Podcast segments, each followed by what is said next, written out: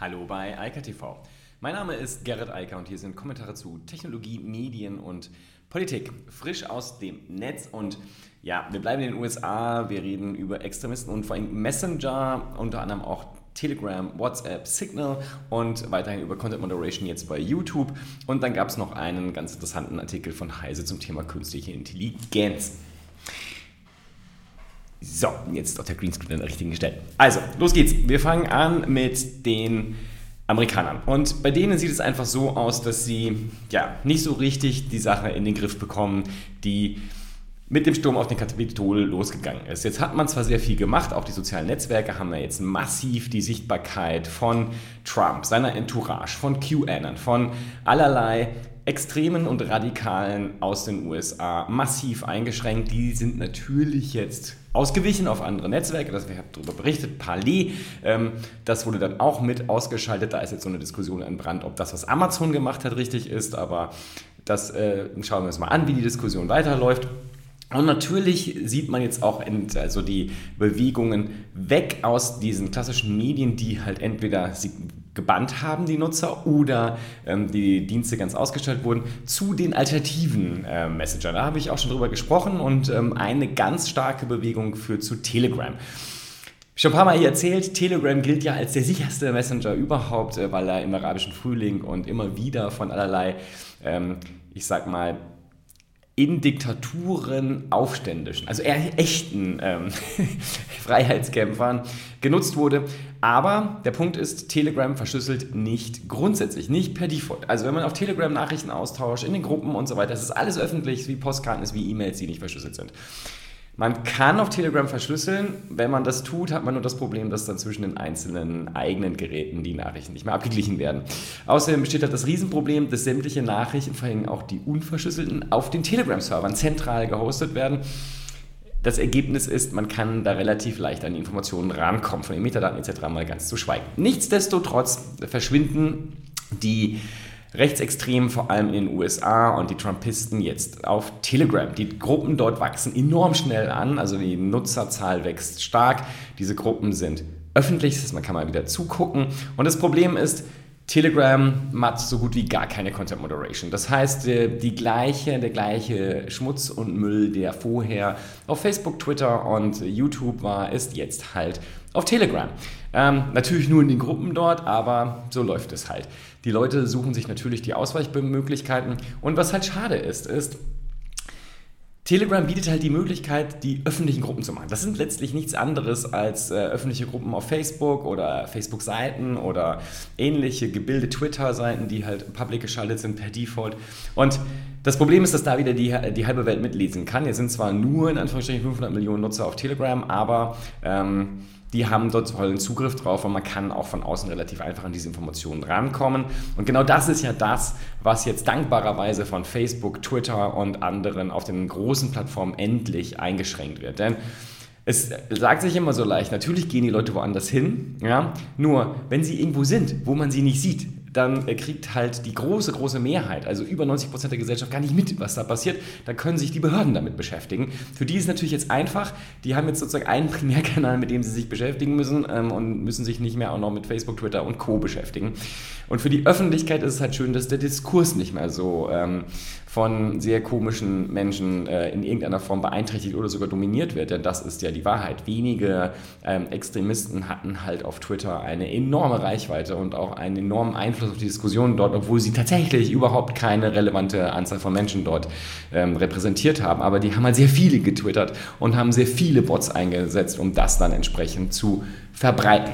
Anyway, das Problem, was jetzt sozusagen besteht, auch faktisch äh, für die US-Behörden ist, auf Telegram läuft halt gerade die ähm, ganz konkreten ähm, Ideen für den Inauguration Day, also die Amtseinführung von Biden. Und das liest sich alles nicht ganz nicht so gut und ich hm, verstehe, dass die Behörden dort sehr aufgeregt sind. Und ich hoffe, dass diesmal in Washington ähm, die Sache richtig läuft, ähm, ähnlich wie damals bei Obama. Da hat man ja auch die Inauguration sicher über die Bühne gebracht und ich hoffe, dass es bei beiden auch so läuft, denn diesmal sind die Ankündigungen ja mannigfaltig. Ja? Also ähm, das kann man gar nicht überlesen und wenn hinter wieder FBI und Co. sagen, wir haben von nichts gewusst und äh, äh wir haben auch keine Nationalgarde oder irgendwas angefordert, dann ähm, ja, sind sie auch selbst schuld. Und ich hoffe mal, dass die Demokraten auch jetzt darauf dringen, dass dort ausreichend Sicherheitspersonal dann vor Ort sein wird, auch im Eigeninteresse der eigenen Wähler, die ja da hingehen wollen und vermutlich beiden zujubeln wollen, wenn er dann eingeführt wird in sein Amt.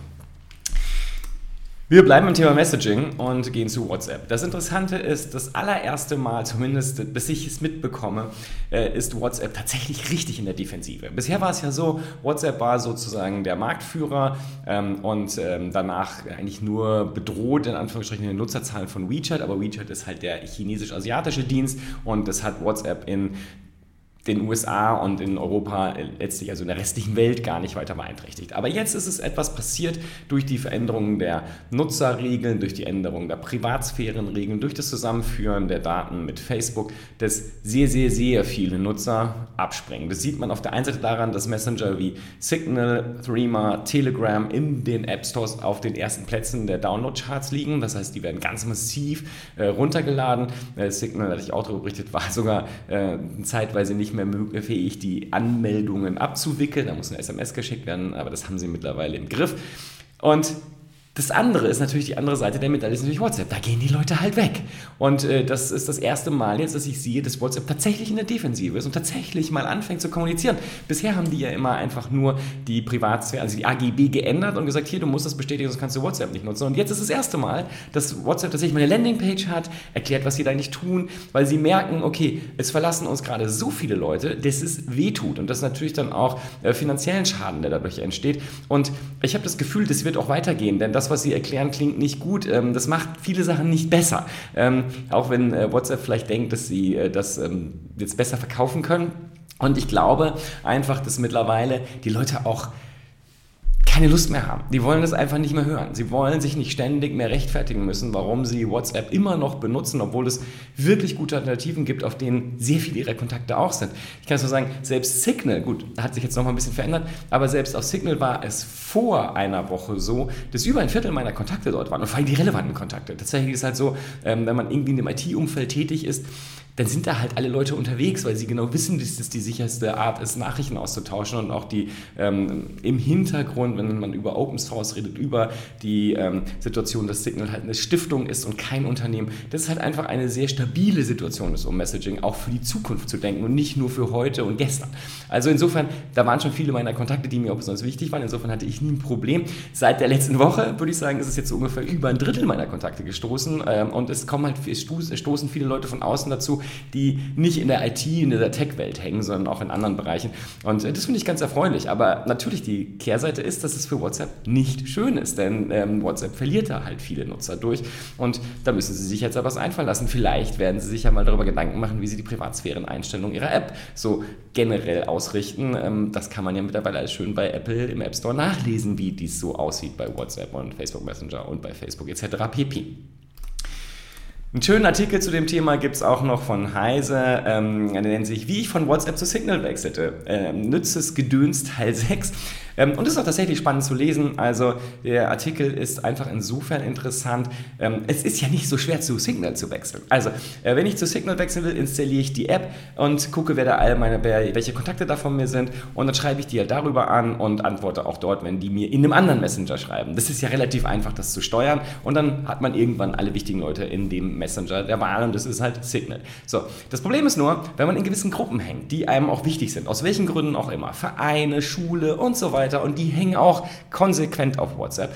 Dann wird es schwierig. Dann muss man nämlich sehr viel Überzeugungsarbeit leisten, damit auch das letzte Gruppenmitglied in äh, Signal Messenger installiert, damit man dort dann wieder eine Gruppe haben kann, die dann sauber und sicher und Ende zu Ende verschlüsselt funktioniert und halt auch nicht mehr zentral auf irgendeinem Spe äh, Server gespeichert ist, so wie das bei WhatsApp der Fall ist, so wie es bei Telegram der Fall ist und so weiter und so fort. Das ist etwas, was halt nicht schön ist. Dezentrale Datenspeicherung sorgt für enorm viel Datenschutz und Datensicherheit. Deshalb ist Signal so stark, aber der Weg ist nicht einfach dahin. Ähm, der wird hier auf Heise sehr schön beschrieben an einem eigenen Beispiel und ähm, das lesen lesenswert für die, die denken, dass es unmöglich wäre. Das geht auch mit WhatsApp-Gruppen, man kann die umziehen. Und ich glaube, das ist in der letzten Woche noch mal einfacher geworden, weil jetzt so viele Leute eh schon auf Signal sind. Und vielleicht kann man gewisse Gruppen einfach umziehen, indem man sagt, wir sind jetzt da, weil es sind eh alle schon dort. Und wenn nicht, dann muss man die letzten ein, zwei, drei Leute halt überzeugen, den Messenger zu installieren und dann kann man die WhatsApp-Gruppe zumachen. Ähm, das ist äh, relativ einfach gemacht, aber wie gesagt, im Moment noch nicht so einfach, wie es sein sollte. Aber ich glaube, der Wind hat sich wirklich gedreht und das sieht man halt gut daran, dass WhatsApp eine Defensive ist. Eine Situation, die ich zumindest so noch nie gesehen habe, dass WhatsApp, also Facebook, sich tatsächlich mal erklärt da draußen oder zumindest versucht, sich zu erklären, weil der Wind offensichtlich so hart ihnen ins Gesicht bläst, dass sie da irgendwas tun müssen oder sich dazu veranlasst fühlen müssen. Und genauso sieht es auch bei YouTube aus, denn YouTube hat jetzt zum ersten Mal endlich ein Video von Trump runtergenommen und Trump halt auch einen Strike verteilt, das heißt gegeben. Das heißt, Trump kann die nächsten sieben Tage keine Videos mehr hochladen. Ganz ehrlich, ich habe es jetzt schon ein paar Mal gesagt seit letzter Woche, ich verstehe nicht, warum Google das nicht sofort gemacht hat. Denn Trump nutzt diesen Kanal ja weiter, er nutzte diesen Kanal weiterhin. Jetzt kann er es endlich nicht mehr. Und ich habe kein Verständnis dafür, dass Google da so lange braucht, um dort endlich eine Entscheidung zu treffen. Das ist sehr traurig, aber immerhin jetzt haben sie es getan. Das heißt, Trump kann auch auf YouTube nicht mehr äh, veröffentlichen. Ich frage mich schon, ob er demnächst auf TikTok ist, weil ist er ja noch nicht gebannt, vielleicht mit so einem neuen Account. Aber ähm, ich glaube, das wird nicht passieren. Und ich glaube auch, äh, die die Zeit ist einfach vorüber. Ähm, äh, er hat jetzt seine Kanäle nicht mehr. Äh, die Leute, die Extremisten aus seinen ähm, Gefolgschaften, die verziehen sich halt jetzt in irgendwelche geschlossenen Gruppen, irgendwo auf Telegram und sonst wo. Und die Öffentlichkeit fehlt halt jetzt und da muss ich jetzt wieder mit der richtigen Öffentlichkeit auseinandersetzen, auch der klassisch medialen Öffentlichkeit, wo so Gatekeeper sitzen. Ich muss er plötzlich mit Journalisten reden. Ich glaube, das wird ihm sehr, sehr schwer fallen. Ich glaube, das kann er auch gar nicht. Also, das hat er ja nie gelernt. Er ist ja immer davon ausgegangen, dass er direkt äh, mit seinen Anhängern zumindest kommunizieren kann. Und die Möglichkeit besteht jetzt so nicht mehr. Er muss sich jetzt halt wieder mit den Medien beschäftigen und ich bin gespannt, was er da in den nächsten paar Tagen noch hinbekommt. Und ich bin dann vor allem gespannt, was passiert, wenn dann die ganzen Gerichtsverfahren losgehen. Darauf freue ich mich nämlich tatsächlich sehr und ich bin sehr gespannt, wie der amerikanische Rechtsstaat, die Demokratie in den, in den USA sich dann mit Trump beschäftigen wird und äh, wie er die nächsten Jahre verbringt. Ich glaube, das wird kein Spaß werden. Letzte Nachricht noch, es gibt einen ganz interessanten Artikel auf Heise zum Thema künstliche Intelligenz und ähm, da gibt es ein Forschungsprojekt und die Wissenschaftler sagen, eine superintelligente KI, ähm, die ist für Menschen grundsätzlich nicht zu kontrollieren. Also superintelligente KI klingt jetzt erstmal äh, spannend, ist aber vor allem erstmal einzuordnen. Also aktuell haben wir eigentlich gar keine starke KI. Wir haben äh, maschinelles Lernen, Deep Learning, wir haben viele Bereiche, schon oft darüber gesprochen, wo Computer, Maschinen sehr, sehr, sehr gut ähm, Tätigkeiten übernehmen können, die sonst Menschen machen. Aber wir haben keine Situation, wo wir eine wirklich allgemeine intelligente Maschine haben, die ganz allein Probleme lösen kann und auch neu lösen kann. Wir sehen das bei Google, dass dort die Ansätze mittlerweile da sind, ähm, dass sich Software selbst zum Beispiel Schach beibringt oder Go oder andere äh, komplexe Spiele, die also nicht mehr auf Regeln und auf Ideen von Menschen basieren, also das Lernen nicht unterstützt wird, sondern das Lernen tatsächlich durch die Maschine erfolgt. Sie sind tatsächlich in einem abgegrenzten Bereich dann die Regeln versteht und dann auch sehr, sehr gut wird und irgendwann auch die besten Menschen schlägt und auch andere Software, die halt die Regeln von Menschen oder die Learnings von Menschen benutzen.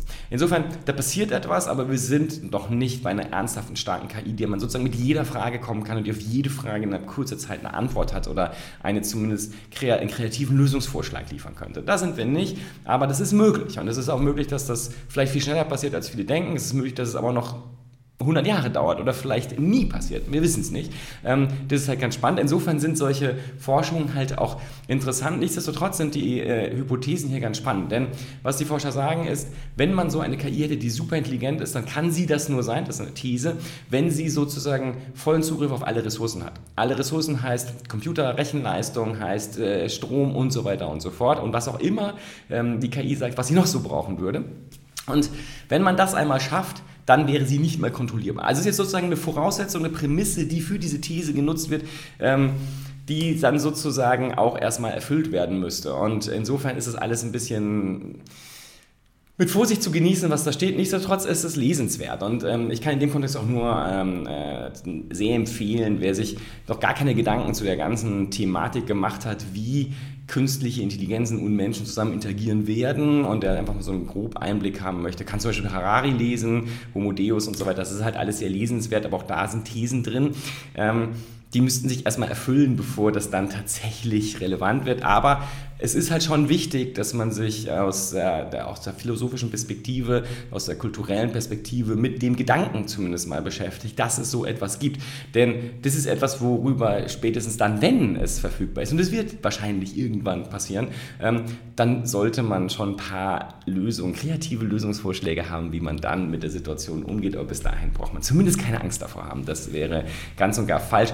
Wovor man sich, wenn überhaupt, fürchten sollte, ist, dass man viel zu wenig Ahnung hat von dem, was schon real ist. Also nicht, was irgendwann erst kommt, sondern was tatsächlich schon passiert. Und das ist etwas, was man problemlos äh, abschaffen kann, denn ähm, es gibt im Internet genug Informationen über den Status quo der Forschung und auch der technischen Entwicklung, also tatsächlich auch als Produkte und Dienstleistungen verfügbaren ähm, Umgebungen, in denen maschinelles Lernen tatsächlich längst funktioniert und für mich immer wieder beeindruckende Leistungen bringt, die nicht unbedingt identisch sind mit dem, was Menschen machen, aber beeindruckend im Ergebnis. In diesem Sinne, ich wünsche weiter eine schöne Woche und sage mal bis morgen. Ciao, ciao. Das war Eika TV frisch aus dem Netz. Unter eika.tv findet sich der Livestream auf YouTube. Via eika.media können weiterführende Links abgerufen werden. Und auf eika.digital gibt es eine Vielzahl von Kontaktmöglichkeiten.